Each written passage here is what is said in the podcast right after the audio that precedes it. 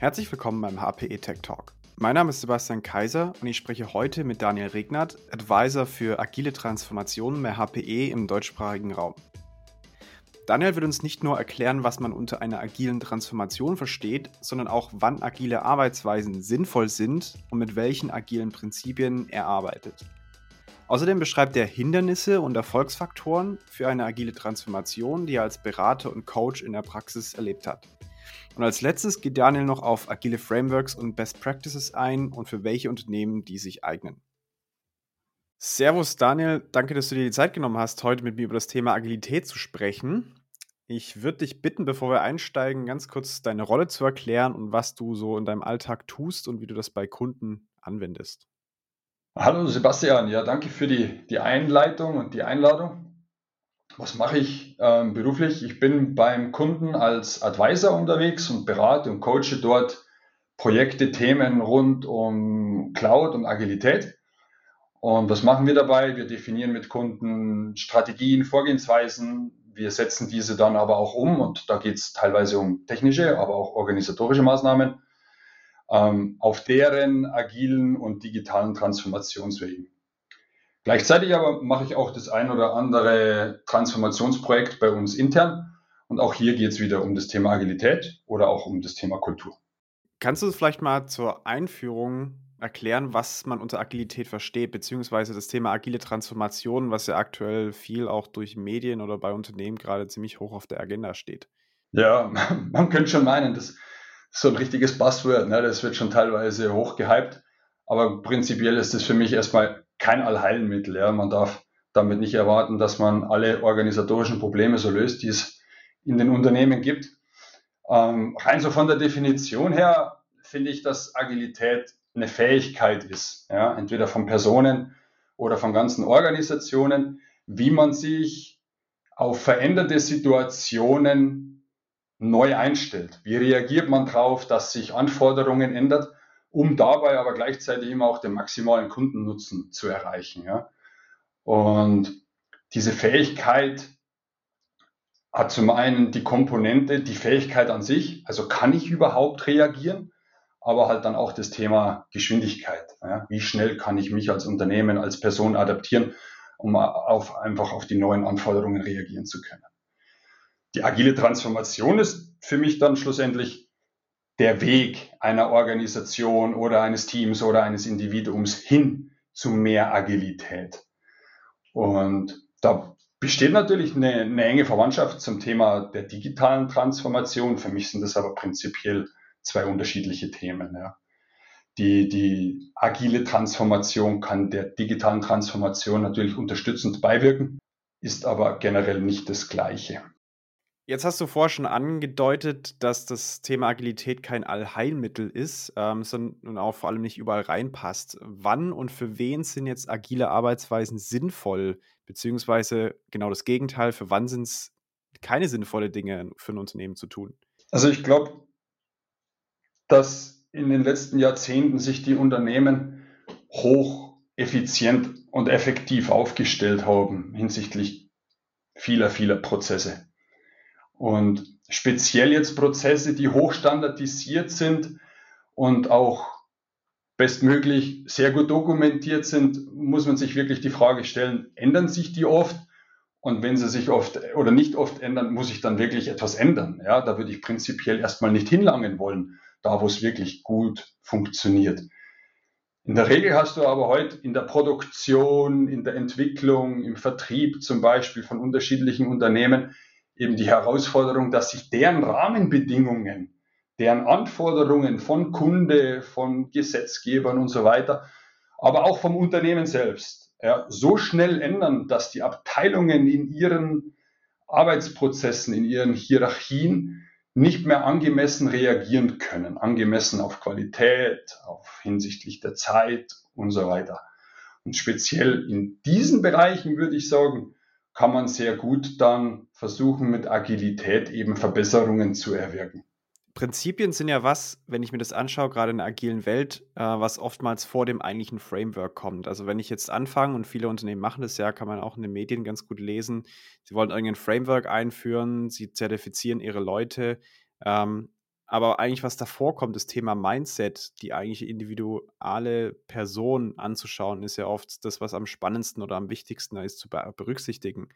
Weil, kommen wir später noch gleich dazu, das Thema Scheitern. Wann scheitern solche Transformationen, liegt ja oftmals an eigentlich einzelnen Personen, am Mindset und wie Leute in der Kultur sich verhalten.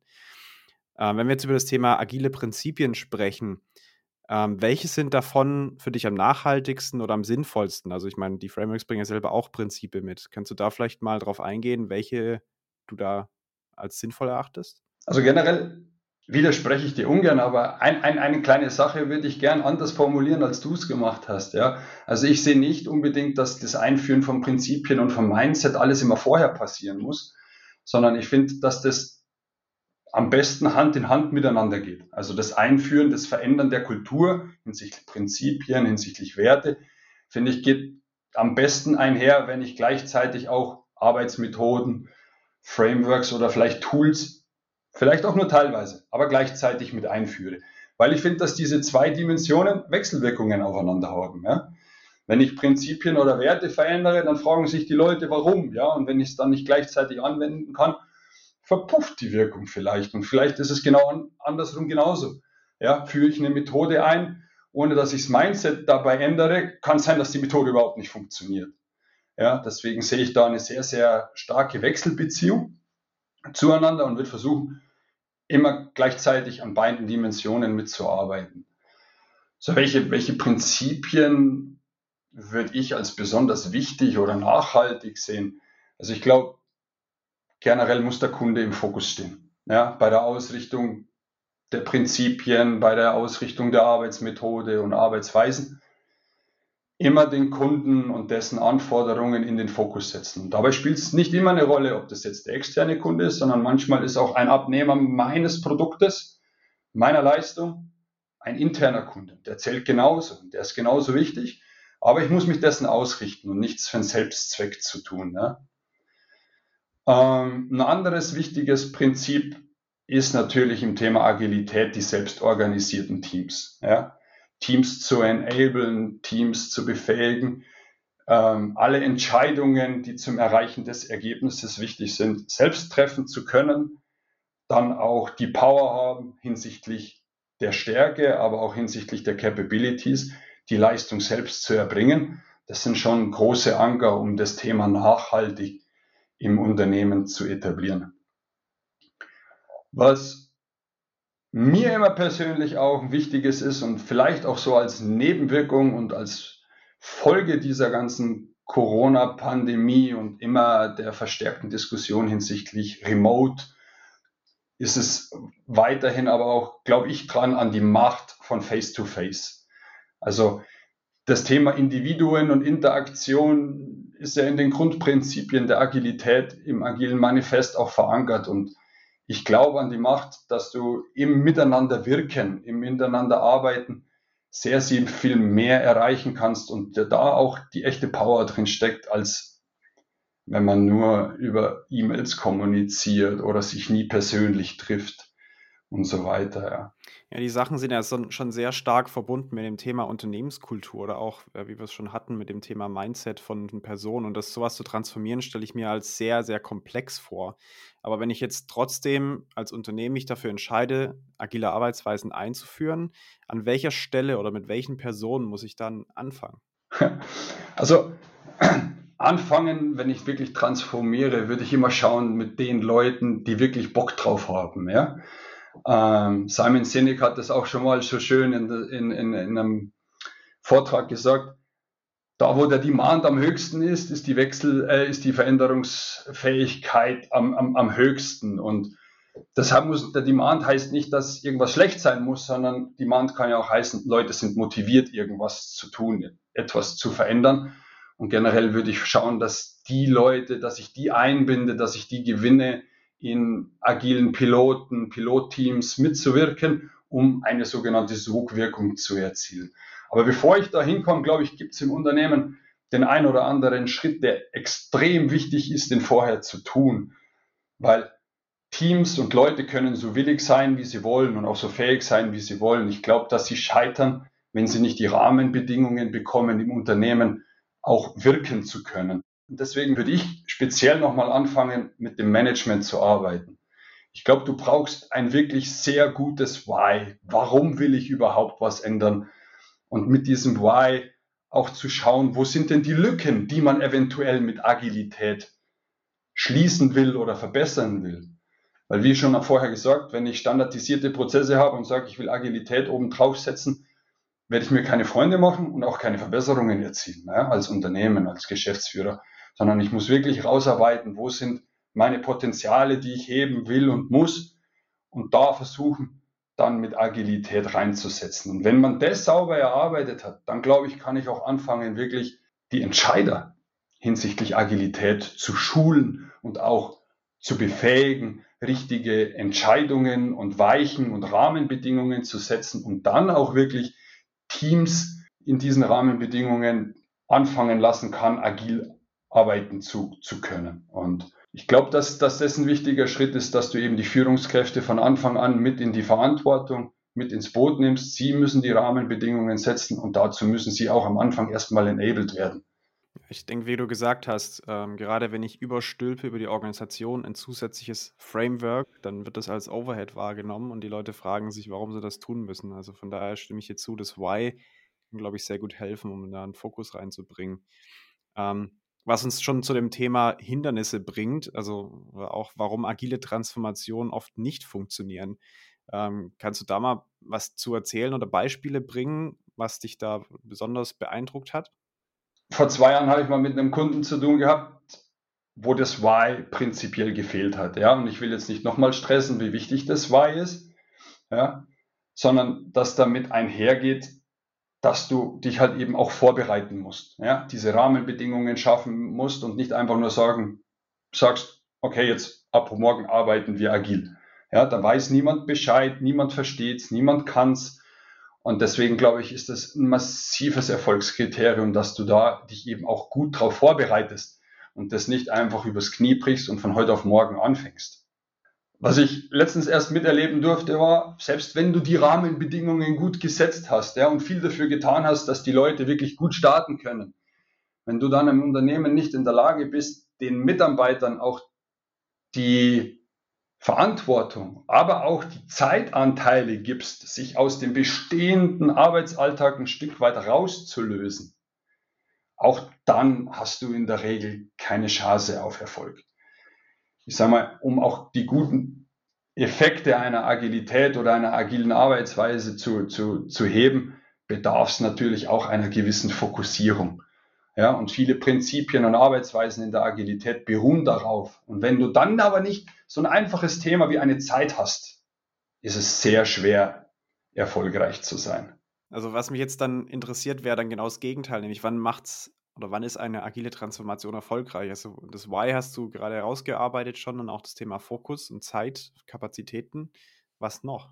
Ich glaube, dass wenn, also ein weiteres Erfolgskriterium oder ein, ein, ein Hindernis, warum es nicht funktionieren kann, ist, dass, nehmen wir mal, kann sein, du gibst den Mitarbeitern die Zeit, du gibst ihnen die Befähigung und dann war es es schon. Auf was will ich hinaus? Also ich glaube auch, dass, so eine, dass das eine Veränderung darstellt für das Unternehmen und für die einzelnen Mitarbeiter. Und deswegen ist es aus meiner Sicht ein Hindernis, nicht erfolgreich zu sein, indem du kein gutes Change Management machst. Also damit meine ich, coache die Teams, sorge für eine gute Kommunikation, gib ihnen das, was sie brauchen, verändere auch die Richtung, ja? identifiziere, dass beim Einführen etwas nicht funktioniert und justiere es neu, stell das Team neu auf, stell das Team neu ein und auch dann bist du erfolgsversprechender, als wenn du vielleicht nur den einen Weg, den man sich am Anfang ausgedacht hat, von vorne bis hinten durchzieht. Also da, da glaube ich, liegt auch ein großer Stellhebel für den Erfolg einer Transformation. Ein anderer ganz wichtiger Punkt aus meiner Sicht, und der kann mit einem guten Change Management auch gut adressiert werden, ist ein Führungskräfte-Coaching. Ja? Wir dürfen nicht vergessen, mit der Agilität und der Einführung gewisser Prinzipien und Methoden kann es auch zu einem Shift von Verantwortung kommen. Das fällt dem einen oder anderen Manager, der einen oder anderen Führungskraft einfacher als einer anderen Verantwortung abzugehen, und zwar wirklich abzugeben. und nicht nur als ob. Und damit ändert sich auch die Rolle und deine Verantwortung als Manager, ja, hin vielleicht mehr zu einem Coach oder hin zu einer neuen agilen Rolle. Ja, auch ein Product Owner kann ja zum Beispiel durch eine Führungskraft besetzt werden. Und wir dürfen nicht vergessen, dass auch die durch diese Veränderung durch müssen. Und deswegen brauchen auch die ein gutes Change Management, vielleicht durch ein Coaching, durch Trainings und so weiter. Wenn du das jetzt konkret machen würdest und ein Framework einführen möchtest, Best Practices einführen möchtest bei deinem Kunden, wo du unterwegs bist, ähm, was sind diese Art von Frameworks? Welche sind sinnvoll? Ähm, welche nutzen Leute typischerweise und was siehst du da am Markt? Ich sträube mich ein bisschen gegen die, die Definition, was ist sinnvoll, ja, weil ich glaube, das ist wirklich eine super individuelle Geschichte. Je nachdem, wo du als Unternehmen stehst, wo du da, wie du dein Why definierst, wo du deine Gaps hast. Und das ist bei jedem Unternehmen, in jeder Organisation individuell. Und ich würde in meiner Beratungstätigkeit das immer berücksichtigen ja, und nicht versuchen zu sagen, Safe ist grundsätzlich das Allheilmittel. Das ist es nicht. Und von dem her würde ich da versuchen, immer individuell reinzugehen auf Basis eben des Whys und der Gaps, die es gibt und der Herausforderungen, die ein Unternehmen hat. Aber am Markt ist schon so gewisse Tendenzen, finde ich, sind schon spürbar. Ja? Ähm, Frameworks, die man wirklich sehr häufig aktuell antrifft, sind natürlich im Thema Softwareentwicklung, Scrum, äh, Scrum äh, XP, aber auch durchaus dann ähm, für Nicht-Entwicklungstätigkeiten Kanban. Also finde ich äh, immer mehr, immer deutlicher zu spüren und es ist auch ein sehr, sehr einfaches und gutes Tool, um damit zu starten. Und in, in, in größeren Organisationen, wo, wo immer mehr ähm, ganze Organisationseinheiten oder Entwicklungseinheiten ähm, agil ausgerichtet werden, ist aus meiner Sicht Safe so der Marktführer und das Framework, was, was am meisten angezogen wird aktuell.